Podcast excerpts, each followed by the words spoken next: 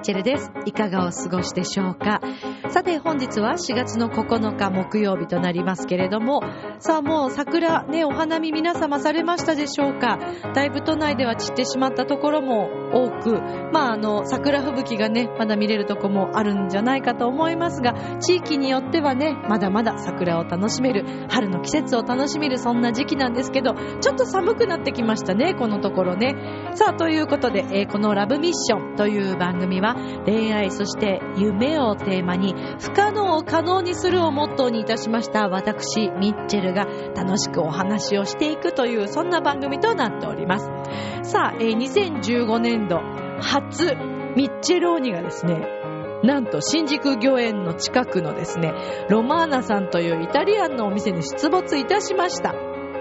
というのも、先日、えー、私もね、あの、ショクラビットでもとてもお世話になっております、えー、サックスのクラスのですね、あの、サックスの菅原さとみちゃんの、えー、クラスのですね、お花見大会といいますか、えー、というところ、パーティーに行きまして、そこにですね、突然、ミッチェローニが登場したという次第でございます。まあ、そういったお話、また、美味しいね、ロマーナさんのお話、そして、撲滅レンジャーとまた久しぶりにご一緒したお話もしていきます。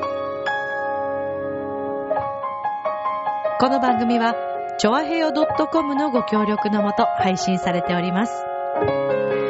さあ、それでは今週も始まります、ミッチェルのラブミッション皆様、ウェルカム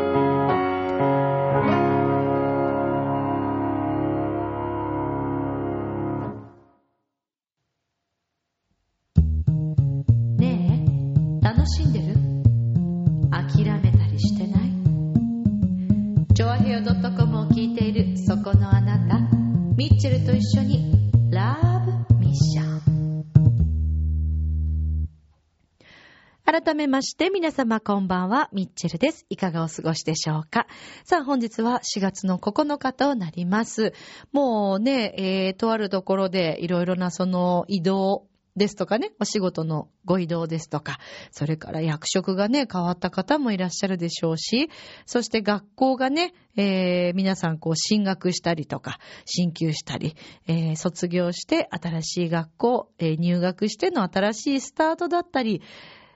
というね、様々な皆さん生活がこうね、新しく変化した、え、時期ではないかと思いますけれども、いかがお過ごしでしょうか。さあ、桜もね、まだまだあの綺麗なところもたくさんあると思うんですけども、まあ都内はだいぶね、散ってきてしまったかなという気がしているんですけども、先日私はですね、あの、ショクラビットでも、えー、お世話になっていて、とても仲良しのですね、サックスの、えー、菅原さとみちゃん、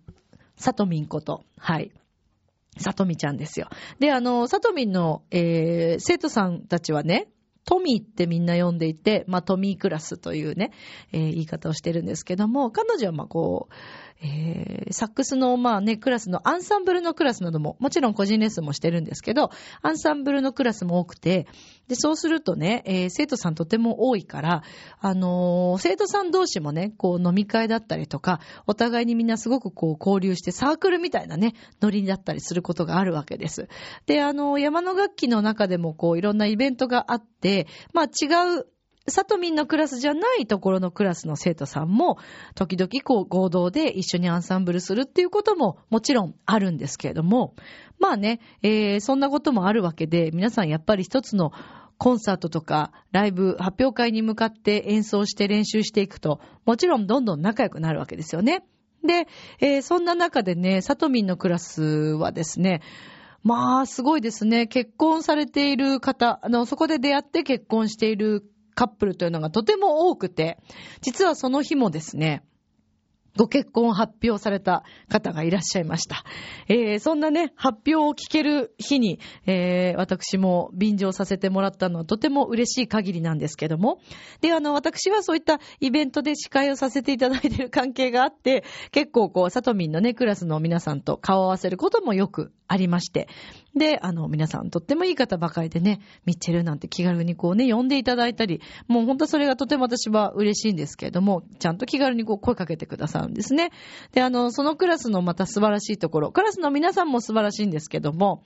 まあそのクラスをまとめていくえ、二大巨頭がですね、おりまして、男性、女性ともにね、このお二人がね、また素晴らしい。えー、ニノさんというね、ちょっとあだ名であえて言いますけど、ニノさんはですね、私も以前からお世話になっておりましてね。で、あの、まあ、サトミンと一緒にこうやってショコラビットという形でやらせていただいておりますので、まあ、ライブにこう来てくださったり、それからあの、軽井沢の懐かしいですね、ラブソングアワード、私のラモーレベルという曲が、はい、あの、ショーにこうね、入って、えー、ファイナルに残って、その時の、コンサートが、えー、軽井沢のオーガホールというところで行われたんですけど、で、そのファイナルコンサート決勝戦みたいなところですね。で、そこにも、ニノさんは奥様と一緒に足を運んでくださって、ねえ、ありがたいことですよ。でもね、今思えばそう、あの日、えー、ニノさんご夫婦もそうですし、それから、えー、またもう一組別のサトミンのね、あのー、生徒さんだったり、それから私もですね、あの、結婚式で、えー、司会をさせていただいた、はい、えー、テーマパークの結婚式、テーマパークホテルの、あえてもう今更そんな隠すのもっていう話なんですけど、あんまりね、言うとちょっとあれなんでね。で、そこの結婚式で、えー、司会をさせていただいたお二人が、あのー、まあ、ブログとか、フェイスブックとかいろいろ見てくださっていて、で、その方たちがオーガホールに足を運んでくださったというのもありましたね。いやー、ありがたい。もう皆さん本当にありがとうございます。という、まあまあね、ちょっと思い、思い出に今浸ってしまったんですけど、まあそういうことがあって、で、ニノさんはとてもお世話になってるんですね。で、その、ね、山の楽器のその一大一大イベントと言ってるゴードライブという大きいそのライブ会場でですね、えー、ブルーノートさんで演奏するのは初めてという、その、年、山の楽器で発表会をするのが初めてという年に、まあ、ニノさんもそこに出演されてたんですね。で、あの、必ずインタビューを最後にこうさせていただくんですけど、で、そのインタビューにニノさん答えてくださって、で、なんかね、ポケットなんかもごもごもごなんかやってるわけですよ、ごそごそ。何してんのかなと思ったら、インタビュー中に。皆さん聞いてくださいとか言って、ミッチェルのファーストアルバム、ミニアルバム、ミッションですとか言ってね、そうなんですよ。演奏するのに、座って演奏するのに皆さんすごい大変なのに、わざわざポッケに私の CD を忍ばせてくれていて、それを宣伝してくれたというね、もう、ニノさんには頭が上がりません。本当にありがとうございます。なんですけど、山の楽器では特に売れてないんですけど。なんでしょうね。せっかくニノさんがね、あの、宣伝してくださったにもかかわらず、あ、あの、皆さん、もう一回また宣伝させていただきますと、ミッションという CD、まだまだ、あの、売ってますよ。これね、ぜひほんと手にしていただきたいわけですよ、私。で、そろそろちょっと Amazon さんとか、えー、ネットでもね、もっとこう買えるように購入できるようにしていきたいと思っておりまして。で、えー、今このミッションはですね、えー、山の楽器、新浦安店の CD ショップの方と、え、それから山の楽器の新宿、これは山のミュージックサロンという、あのー、サロンですね、えー、音楽教室、そちらの方でも販売しております。それから、このチョアヘオの販売の、えー、フォームがありまして、そこでも購入することができます。あの、私だけではなくてね、えー、まゆっちょとか、それから、えー、洋一郎くんとかの CD とかもあの、購入できますから、ぜひ皆さんこちらから、あの、見ていただいて、えー、よろしくお願いいたします。はい。ミッチェル、サインしてちゃんと送りますから、はい。あの、お手紙書いて送りますから、ぜひ皆さんご購入してくださいね。よろしくお願いします。それから、ライブの中でも、えー、販売しておりますので、ぜひライブにも足を運んでいただきたいなと思います。まあまあまあ、ということがあってね。で、それで、えー、いろいろ話が飛んでしまって申し訳ないんですけど、で、えー、今年、まあ、その、お花見をするということで、サックスのクラス、トミークラスでお花見をするということで、えー、呼んでくださったんですね。で、えー、ニノさん、それからもう一人、えー、女性のね、この子もとてもできるね、彼女でね、ユーミンさんという方なんですけど、で、えー、ユーミンさんも、まあ、一緒にこう私を誘ってくださって、それであの、ミッチェル、ちょっと遊びに行ったわけです。で、その日は、まあ、仮想ぽくするということで、何か一つ仮想物を持ってきてくださいっていうことをね、言われてたんですけど、私としてはね、まあ、仮想じゃないですけど、仮想ではないですけど、まあ、ミッチェローにはやっぱ連れてった方がいいかなと思って、で、まあ、ミッチェローニとね、えー、共に伺ったわけですよ。で、まあ、あのー、ね、お食事も盛り上がって後半あたりで、そろそろミッチェローニ投入しましょうかっていうタイムがありましたんで、え、で、そちらで、えー、ミッチェローニがね、出てきました。で、あの、ミッチェローニはですね、本年、あの、出没するのとしては初でしたね。え、トミークラスで初めて出没できてとても嬉しかったんですけども。で、そのお店というのがですね、えー、新宿御苑の、えー、すぐ近くなんですけど、御苑前の駅からもう徒歩、もう3分ぐらいですかね。はい、えー、ロマーナさんというイタリアン料理のお店で、えー、貸し切りでね、パーティーが行われたわけです。で、あの、私、もちろんロマーナさん初めてお伺いしたんですけども、あの、その幹事でもあった、えー、ユーミンさんが、よくそのお店にね、行かれているということで、それであの、そのお店を貸し切ることが、あの、できたようなんですけれども、まあ、あのね、お料理もとても美味しくてですね、そしてお酒ももうもちろん美味しいですし、なんといってもね、あの、店長、はじめ、スタッフの皆さんがね、とっても雰囲気がいいんですね。えー、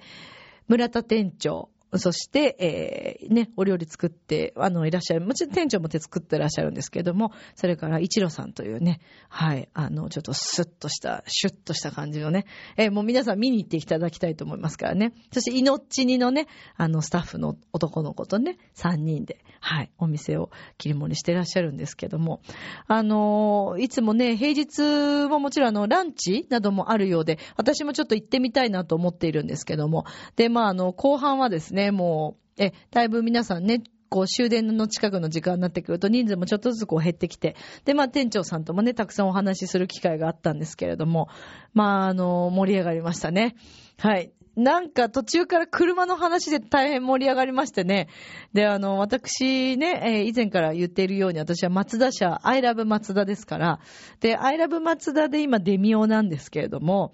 で、あの、アクセラという車に憧れていたんですけどね、今最近出ました CX3 というこの車に、えー、大変興味を持っておりまして、で、先日、私、ナンバー3が、あの、ラッキーナンバーでもあるというのもありますし、先日ね、あの、駐車場で CX3 を見たんです。もうね、惚れました。あ、もうこれしかないと思って。今でもすごいんだってね。CX3 も予約がなんかもう販売台数上回っちゃってっていう話を聞いたんですけど。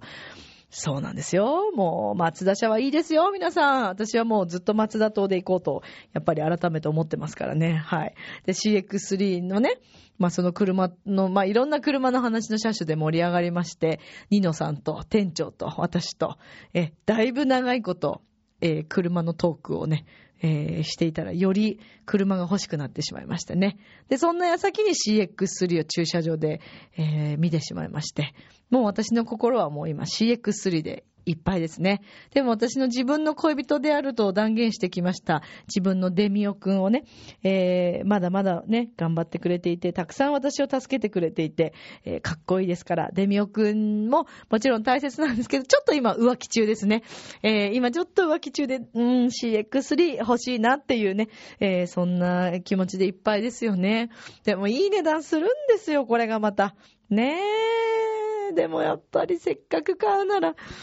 うーん。私、中古でも全然いいんですけどね。ねえ、誰か車買ってくんないかな。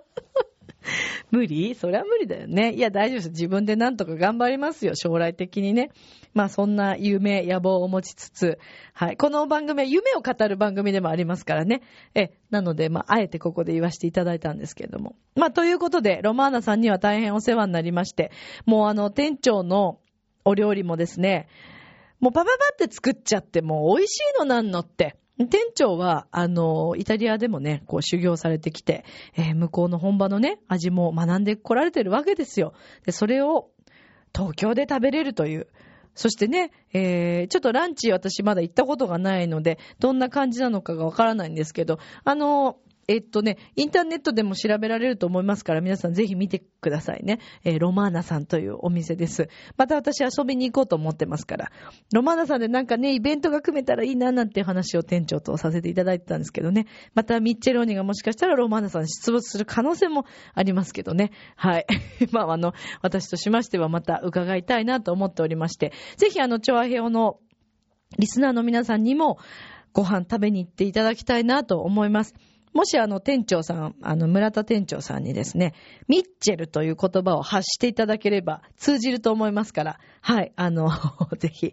ミッチェルがね、言ってたよって言ってもらえれば、私も嬉しいですし、はい、あの、村田さんもね、すごくこう、嬉しいと思いますから、ぜひ遊びに行っていただきたい。店長に声かけてあげてくださいね。よろしくお願いします。はい、私もまた行きたいと思います。という、まあ、ロマーナさんに出没したミッチェローニ。まあ、ミッチェローニはですね、あのー、あれですよ。卵ラ踊りをですね、しましたよね。で、本来は、カズピーが、えー、今もうね、だいぶいい感じで作ってくれた音源があって、それを初披露しろ、しようと思ったんですけど、残念ながらちょっとそこで CD が使えなかったので、まあ、あの、アカペラでね、卵裏を歌うという、なんだかよくわからない、あの、表現になりましたけど、皆さんいい方でね、一緒に踊ってくれたんですね。もう、狂乱の図ですよね、あれはね。えー、私、あの、Facebook に写真ちょっと載せてるんで、よく見ていただけたら嬉しいですけど、はい、もうローマーナさんには大変ご迷惑をおかけしたかもしれませんけどね、皆さん心よく、はい、あの、一緒にお付き合いいただいてありがとうございました。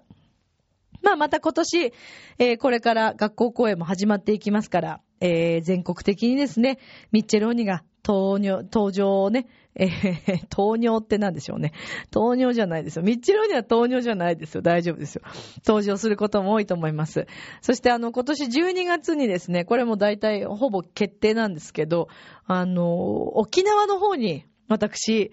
え、お仕事で行くことになりましたんで、沖縄のどこかの小学校に行ミッチェローニが行く可能性があります。はい。ですので、その時はよろしくお願いします。まあ、またね、詳細が分かった時点でお話ししたいと思っているんですけれども。さあ、そしてですね、えー、浦安での活動もお話ししたいんですが、えー、撲滅レンジャーの皆さん、以前も一度ご一緒させていただいてるんですけれども、撲滅レンジャーの皆さんというのは、オレオレ詐欺などね、そういった詐欺被害をなくそうということで、まあ、この浦安市内でも、まあ、まだまだオレオレ詐欺というのがなくならないということも含めまして、えー、こういったことはね、あってはいけないというのも含めて、えー、ちょっと面白おかしくコント仕立てにして、えー、その詐欺被害の模様をですね、えコントするという、そういったグループなんですけれども、で、男性の4人で、えその撲滅レンジャーというのは組んでいます。で、そこで、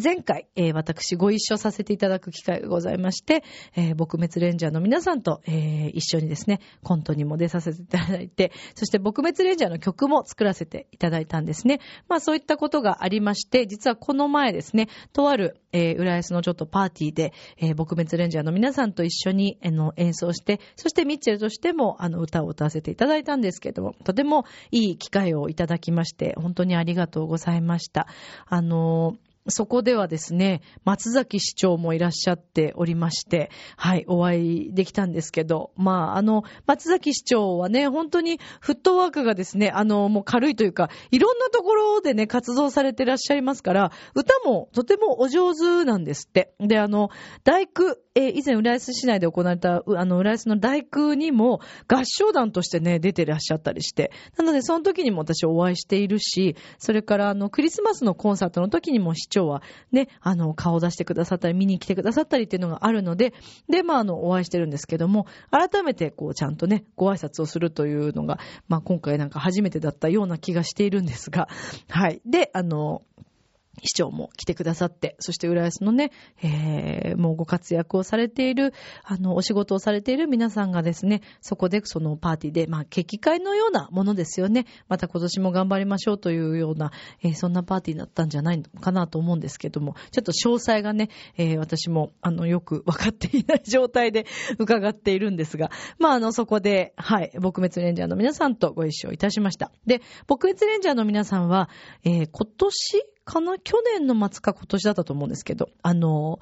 えー、浦安警察署の方からですね、表彰されまして、はい。もうこの撲滅レンジャーということで、あの、少しでも被害をなくそうという活動に、あの、協力してくれたということで、賞状をなんともらったんですね、皆さん。そうなんですよ。で、えー、その撲滅レンジャーの皆さんと、また5月にですね、えー、U センター、浦安の U センターというところで、あの、施設で、あの、私たちは一緒にまた、えー、コントだったり、演奏を歌ったりするんですけどもね。はい。私もまた楽しみなんですが、まあ、レンジャーの皆さん、本当に面白くってね、もう、あの、芸人さんですからもう当たり前なのかもしれませんけど、裏でも面白いですよ、あの方たちは。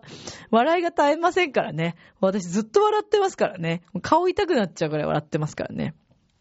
で、あのー、牧野さんという、まあ、リーダーはですね、あの、役者さんなんですね。なので、あの、フランスとかでもお芝居をね、されたことがあったり、すごい経歴、経験をお持ちの方なんですけど、で、まあ、牧野リーダーを筆頭にですね、えー、芸人のそのんさん、それからヤンヤン、橋爪さんと、それからクロちゃんと言ってね、えー、水炭水耕さんという、えー、茨城の、はい、えー、出身の芸人さん。相方さんがよくモノマネとかで、 SMAP の、えー、っと、シンゴくんかな？の役をやってらっしゃるようで、はい。あの、とても人気のあるね、えー、もう、茨城でも本当にね、すごく人気者みたいですよ。で、もう都内でもね、皆さんそれぞれ活躍されている、えー、メンバーの皆さんと、こうしてご一緒できるというのはとても嬉しいんですけど、次回ね、ミッチェローニを入れるのかどうかというところで私は悩んでいたところ、皆さんが、いや、あれはぜひやりましょうよって言ってくださって、ね、私としてはもうなんかもうやめた方がいいんじゃないかなって思っちゃったんですけど、ね、優しいね、皆さん本当にね。でもミッチェローニーもね、あの、寒くならないように、ちょっとね、場の空気寒くさせないように、あの、頑張らせたいと思いますからね。はい、頑張っていこうと思うんですけど、ミッチェローニーともども、ミッチェルともどもよろしくお願いしますということですよね。はい。さあ、じゃあですね、えー、もう4月ということで、イースター、ハッピーイースターでございますよ。卵ーラの時期がやってきました。えー、今日、ここで初お披露目をしたいと思います。ミッチェローニーがですね、えー、ここでちょっと歌わせたいと思いますから、えー、ではまずはミッチェローニーを呼びましょうか。ミッチェローニーさん、どうぞ。はい。どうも。ああ、ボンジョルノ、ボンジョルノ、ボナセーラね。ああ、チャオチャオ。言葉 でチャオチャオキンだね。チャオチャオキン。あのね。うん、どうした？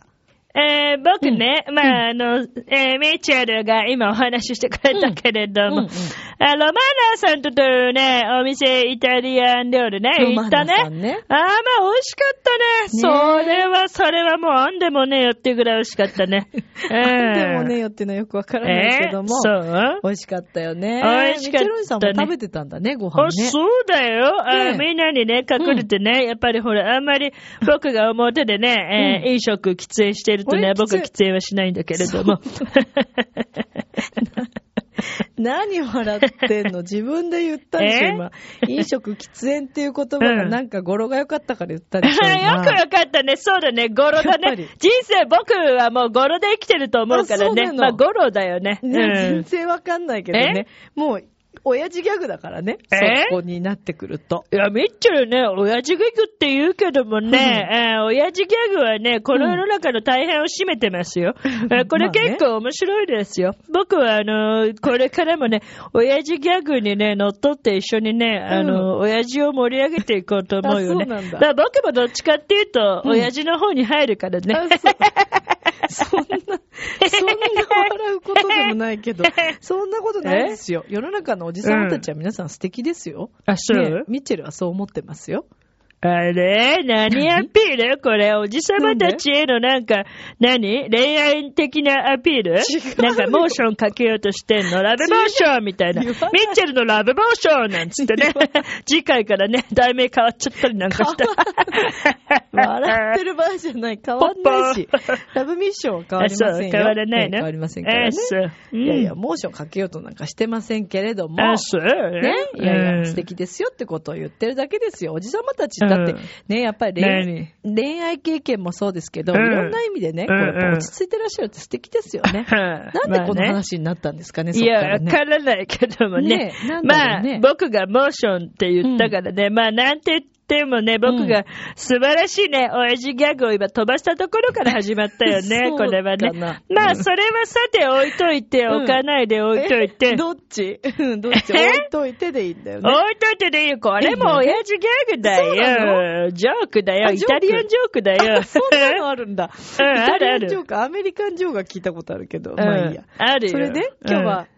ね、うん、なん何か歌ってくれるんでしょ？あそうだね。タマコーラっていうね、曲がね、ありますね。これは、えーまあ、前回前から言っているように、えー前在和也くんというカズピーとね、ね。ミッチェルが、まあ、作った曲ということで、まだね、あの、僕の声としてはね、ちゃんと録音していないから、まあ今日は音源を使ってね、うん。この場でね、この場でね、うん。歌を歌いたいと思うよね。そんなに強調しなくていいけどね。ええ強調するよ特別感をね。まあ特別なんだよね。うんだからお披露目としては初ってことだからね。初結局前回だってね、うんロマーナさんでもそれ音源使わなかったんだもんそうだねだから本当に世の中に出す今日が初ってことですね。ええええね。お初ですわ。かりました。ですお初ですね。ええじゃあ、みっちゃんさんから曲紹介しますか？ありがとうね。はい、グレーツね。じゃあ、あの、僕の方から曲紹介したいと思いますけどね。えお願いしえーではね、今週第1位でね。いやいや、ちょっと待って。あの何？何？歌番とかのえ、あの、ベストベスト10とかじゃないから。あ違うの？ん歌番組じゃないかあ、ら、ね。黒柳さんいないの？1とか2とか、今んとこ特に何もあ順位ないの？決まってないよ。あ、そう。うんなんだ、残念だね。まあいいんですよ。そう1位になるつもりでね。あまあそれはえーもう FNS 歌謡祭に歌うような、そんな気持ちでねね、今日僕歌いたいと思うからね、この曲があーなね。るほどね。じゃあ、じゃあねもう一回、もう一回お願いします。あ、でもこんな時こそ滝川さんを出した方がいいんじゃないの？ミッチェル、やっぱりねなるほど。なるほ曲ど紹介はね。そうだね。じゃあ、おいで滝おいで川さん、滝川さん、じゃあちょっと、お願いします。ねはいお願いしますりました。ね皆さん、こんばんは。はい滝川くりました。はいこんばんは先日、うん、どうした？柳とはうん別れてません。あ、よかった。よかっ た。あえてそれ言わなくてもいいけど、まあ今世の中的にね、いろんなニュースがあるから。まあいいや。はいはい、じゃあ、滝川さん、お願いしますね。はい、お願いします。はい、わかりました。それでは皆さんにお聴きいただきます。今週第1位のご紹介です。曲は、全在和也作曲、栗林みちる作曲作詞で、ミッチェロニさんのダマゴーラです。どうぞ。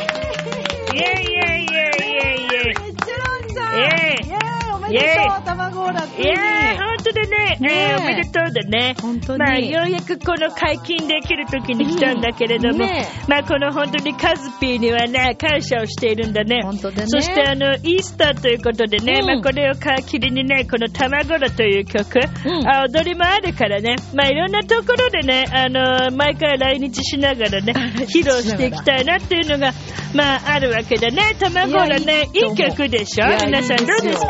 ねいい曲ですよね、皆さんね。ねえ、ありがとうね、グラッツィね。まあ、そういうことでね、カズピーとね、共にね、この曲をね、もう少したくさんの子供たちやら、大人やら、えまあ、あっちからこっちからね、駆けずり回ってね、あの、踊ったり歌ったりしたいなと思ってるわけで、まあ、うんこれね、最後の方までね、今日歌ってない、歌わないけれど、あえて歌わないけれども、そんな何回も笑わなくていいよ。あのね、うん。この曲はとても意味合いがあってね。そう。まあ、あの卵というのはね、あの、やっぱりね、金の卵と言いますよ。うん。えーだからね、君も磨けばね、金の卵のようになるよと。えー卵を食べることでもっと元気になるよという、そんな意味合いもね、込められているから、えーぜひね、えーみんなでね、この卵踊りをね、していきたいなというふうに思っているね。ね。卵好きじゃないよ、友達にもね、大人にもね、好きになってもらいたいというね、そういう、そんな思いが、えー込められているよね。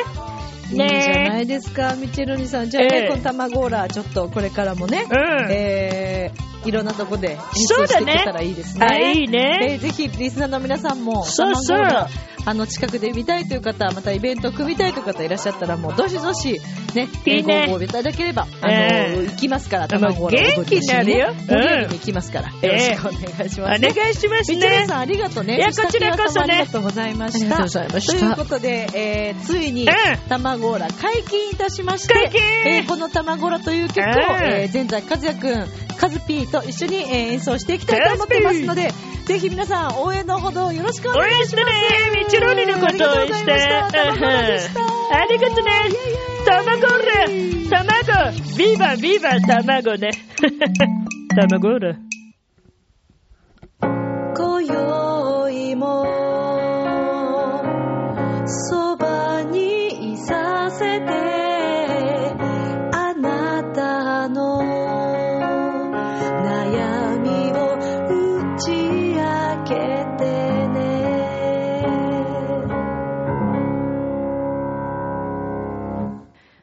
い。ということで、えー、お便りコーナーに行きたいと思います。改めては皆さん、卵ーラどうでしたでしょうかね。はい。応援してあげてくださいね。よろしくお願いします。さて、えー、それではお便りコーナーに行きたいと思いますけども、前回、えー、お読みできなかったのですみませんでした。むつきげんやさん。今日もいただいております。お読みします。えー、前回のお便りが読まれなかったので、後半部分をもう一回ということでいただいております。えー、先日27回目の献血に行ってきました。数日前に電話予約して行ったのですが、私の HLA 型が、とある患者さんと一致するとかで、今回はその方のために、えー血小板成分、えー献血を行うことになりました。血小板成分献血っていうのかな？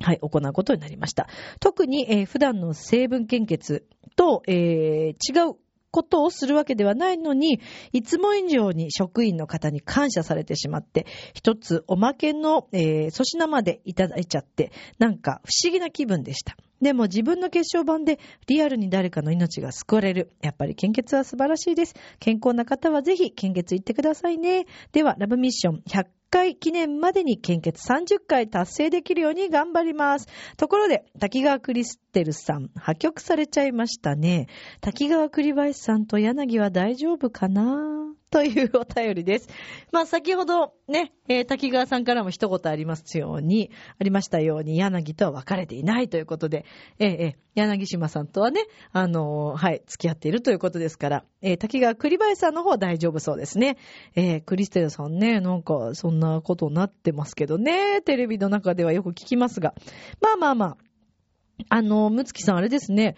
献血、ね、やっぱりこう、リアルにこういった形で人のなんかこう、お役に立てるということがね、えー、ね、こう身に染みてわかるじゃないですか。いいですね。なんかそうやって聞くとね、こう、自分の献血その一つで、ね、人の命を助けれるというふうに思うと、やっぱりちょっとやった方がいいのかなとかね、思ったりもしますよね。献血結構好きな方っていらっしゃるんですよね。私の知り合いの方でも、あの、いましたね。あの、そうそう、献血行って、なんか、ジュースをもらえるんですか？で、なんかそれがすごくね、なんか楽しいって言って、よく献血に通っているというね、友人がおりましたけれども。うん、でも、人のためにね、こうやって、あのーね、尽くすという、えーされるというのはとてもいいことだなと思いますけど、むつきさん、これね、えー30回達成できるようにということなんですけど、100回記念までもうちょっとですからね。ね、それまでの間に、はい、30回達成できるように。えーと、献血今回は27回目でしょだから、あと3回だもんね。あ、でもそう考えたら、いけるかなだって、えこの番組、各週なので、ね、そう考えるとちょっと時間ありますもんね。まあでもあんまり無理はされないようにね、ご自身のあの体調をね、まず第一位で考えていただいて、まあね、ちょっと献血やってみようかなって、だからといって献血やってみようかなという勇気がなかなか私は出ないんですよね。献血、いや、注射がね、そもそもあまりそんなに得意な方ではないので、そしてあの、こう、血を見るのがね、どうもね、って思っちゃうんだけど、でもね、人のためになるのであれば、やっぱりやった方がいいんでしょうけど、今、血液型何型が一番必要とされてるんだろう。よく書いてありますよね。たまに、こう、献血ルームの外に何型が足りていませんとか。大型でしたっけ？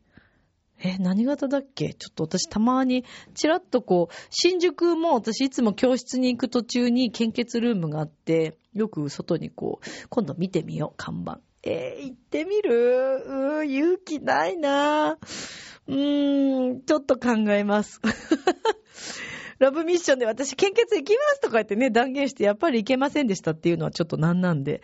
うん。あの、もうちょっと様子を見たいと思います。あの、しばらくとにかく、あの、30回達成まで、あの、むつきさんにね、え、頑張っていただいて、まあ、その後ちょっと行けるようであれば頑張ってみようかなぐらいのね、はい。そのぐらいのスタンスで行った方がいいんですよ、ミッチェルは。ね。行きます、やりますって言って、やらないっていうことも、ね、あの、今までも結構そういうのあるんで、あんまりもうね、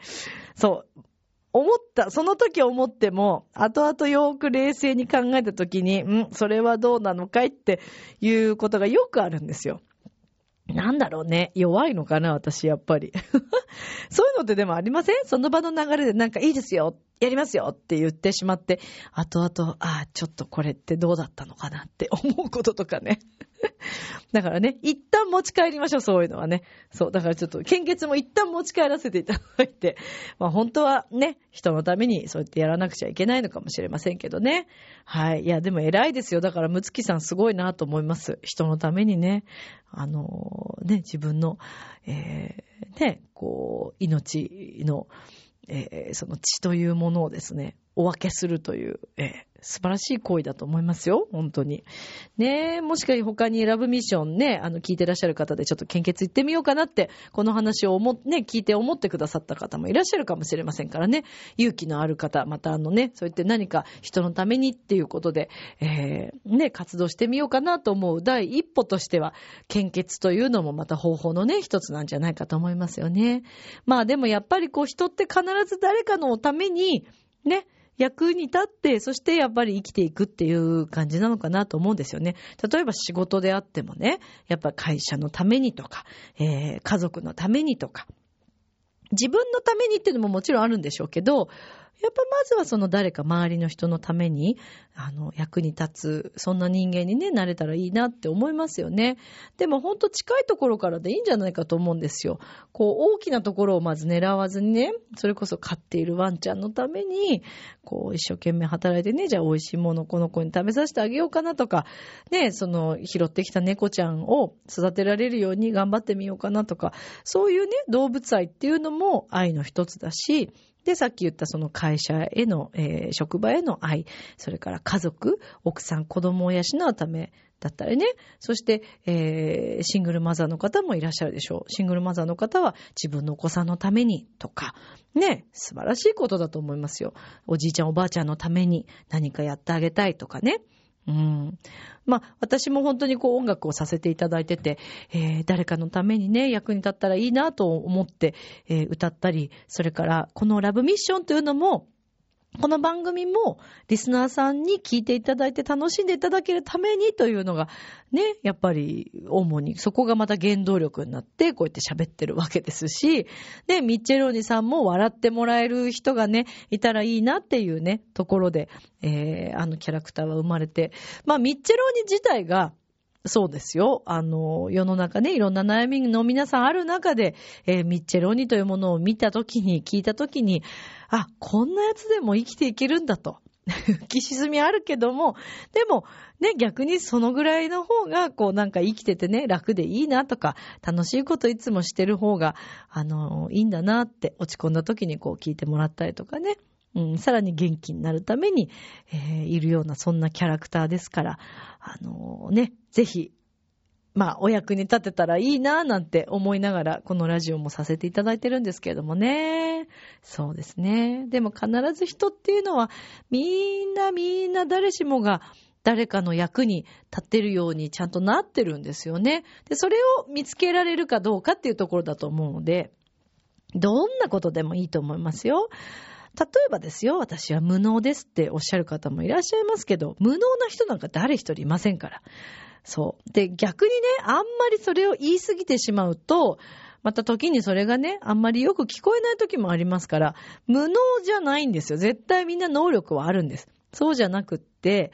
えー、それをね、どの、どんなところで役に立てるかということなんだと思うんですよね。例えば、例えばですよ、歌も何もやったことのない、えー、オペラとか例えばじゃあやったことのない人が、私はオペラ歌手で、えー、能力を発揮したいんだけどもできないっていうのはちょっとやっぱり変な話じゃないですか。それはオペラやってきてないから仕方がないよねっていうことだけの話で。でもきっとその人ね、オペラじゃなくて何か違うことで、人の役に立てることがあるんだと思うんですよ。で、まあ他にも何でも言い換えられると思うんですけど、でこの、この舞台でとか、えー、このステージで自分が頑張れること、それは、あの、音楽とか芸術関係なくいろんなことで言えると思うんですよね。で、それを、あの、高く自分であえて評価して、あの、持ってってそこに頑張っていくために自分で努力して持っていくっていうのは、まあ、それもそれですごくいいことだと思うんですけど、そうじゃなくて、最初から自分でハードル高くしちゃうと、ね、もうなんか、あ、私無能ってなっちゃうから、そうじゃなくて、今できること、で、今できることに、えー、そこにまあ一生懸命自分の精神繊維を尽くして、そして、えー、それがまあできたとき、そして周りの人から良かったよって言われた時に、ありがとうございますって謙虚にこう受け止め、で、また次のために頑張ろうと思ってみたりとか、それでいいと思うんですよね。だから私よく、あの、司会のね、結婚式の司会なんか始めた頃も本当に、まあ今でも噛みますけど、で、まああの、ね、噛んじゃいけない、噛んじゃいけない。いや、もちろん司会者は噛まない方がいいわけですし、えー、噛まないのがプロとしては当然なのかもしれませんけど、でも、そこをね、じゃあ噛まないように噛まないようにって頑張ってやろうとすればするほど、私の場合は噛んでしまうね、傾向にあったわけです。そしてある時気づいたんです。あの、周りのね、職場の人たちからも、まだ噛んでるねとかって言われた時にもう開き直ろうと思ったんですね。私、噛み噛み司会者ですと。で、噛むけれども、噛んでしまって使えることはあるけれども、そこじゃないところで自分のね、思いをつつなげていこう、伝えていこうというふうに思ったわけですね。その一本の結婚式をするにあたって、私はすごく歌うように、あの、司会をしようというふうにイメージをしているわけです。で、必ず結婚式っていうのも音楽がまああるわけで、で、そこにね、一緒にこう自分も気持ちを盛り上げていき、そしてその新郎新婦のお二人や、またあの出席されている皆さんと同じような気持ちで、その場にいたいなというふうにすごく思ってるわけですよ。だから、例えばですよ、全く噛まないで完璧にこなしたからと言って、それが感動的な方に持っていけるかどうかっていうのはまた別なのかなと思ったんですね。かといって私みたいにこう噛んでしまって、緩急つけてるからといって感動するかどうかっていうのもまた別の話なんで、それはもうね、その時その時やってみなければわからないし、また、えー、自分の感情もそうだし、ね、受け手の皆さんからもどういうふうにかん、ね、感じられるかっていうのは、それはもう人によって違いますけれども、でもね、そうじゃなくて、なんかやっぱりこう、自分にしかできないこと、自分がやりたいこと、そして自分がその方たちに精神誠意尽くしてできることを最大限に、あの、発揮してやれればいいなってある時すごくね、思うようになりまして。ね、今でももちろん緊張はどこに行ってももちろんするんですけれども、ね、緊張だけが伝わってしまっては聞いている皆さんは楽しくもないですし、だからできるだけね、こうリラックスするような空気に持っていければなと思って、えー、いつも喋ったり歌ったりしているわけなんですよね。ねえ、まあまだまだ、まだまだ未熟者でございますけれども、えー、これからもね、少しずつでも、またもっともっと、あの、向上していけるように頑張りたいなと思っているわけでございます。まあこのラブミッションを聞いてくださっている皆様の中で、えー、これから私たち結婚するよとかね、あの、また、そうだな、うん、こういったイベントがあってね、あの、ちょっと、呼びたいなぁなんて言ってくれる方がいらっしゃいましたら、行ける範囲であればね、あの、ぜひ私もお力になれればと思いますから、個人的にね、あの、お話振っていただいても構いませんから、ぜひあの、ミッチェルをまたね、えー、どこかで使っていただけたら嬉しいなと思っております。はい。よろしくお願いします。まあ、ミッチェル王にともども本当にね、今後とも頑張っていきたいと思いますが、今年はまあ、あの、先ほどのえー、タバモゴーラというね、あの曲を、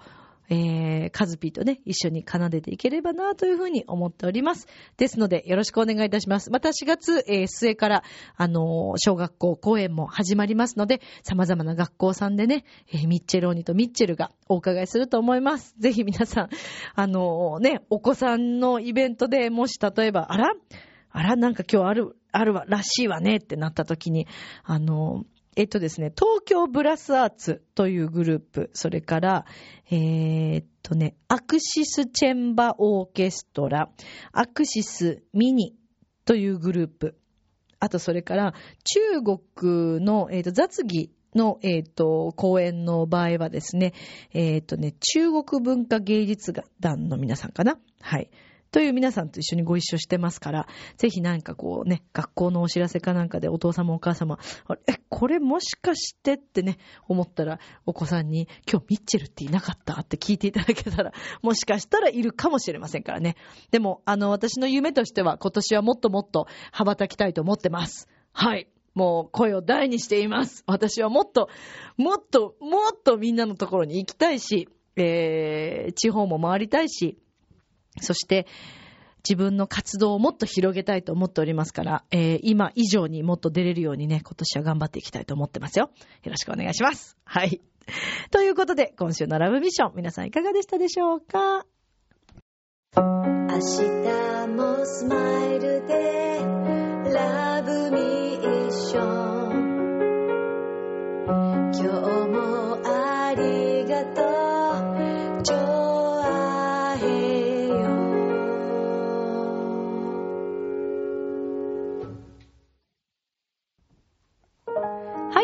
ングです。さて、お伝えしている通り5月は、えー、2本のですね、ライブがございます。5月4日、